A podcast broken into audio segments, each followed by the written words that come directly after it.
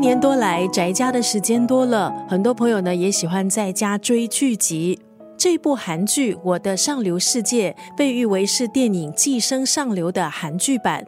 剧集讲述的是上流世界里的勾心斗角，在开播之后就掀起热烈讨论。《我的上流世界》这部韩剧以上流社会的外遇，还有主角们的身世之谜作为题材，精彩的复仇戏、华丽的排场、细腻的刻画。让很多在追剧的朋友都赞说，这部韩剧有电影《寄生上流》的味道。剧中的其中一个看点，肯定是两大女主角在戏里是妯娌关系的金瑞亨还有李宝英。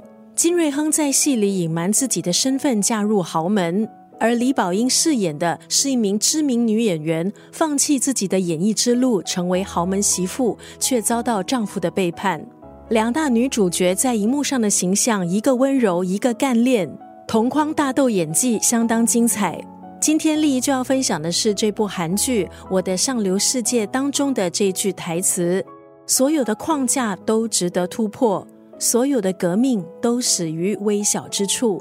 我们一生下来其实受到许多框架的限制，由于已经非常习惯被框住，对于框架的存在，很多人甚至是不自觉。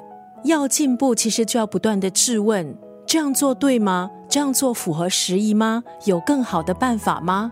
很多时候累了，我们可能也会选择睁一只眼闭一只眼，很多事情马马虎虎带过就好。但有时候更上一层楼的关键，就在于细微之处。今天在九六三作家语录分享的是韩剧《我的上流世界》当中的这句台词：所有的框架都值得突破。所有革命都始于微小之处。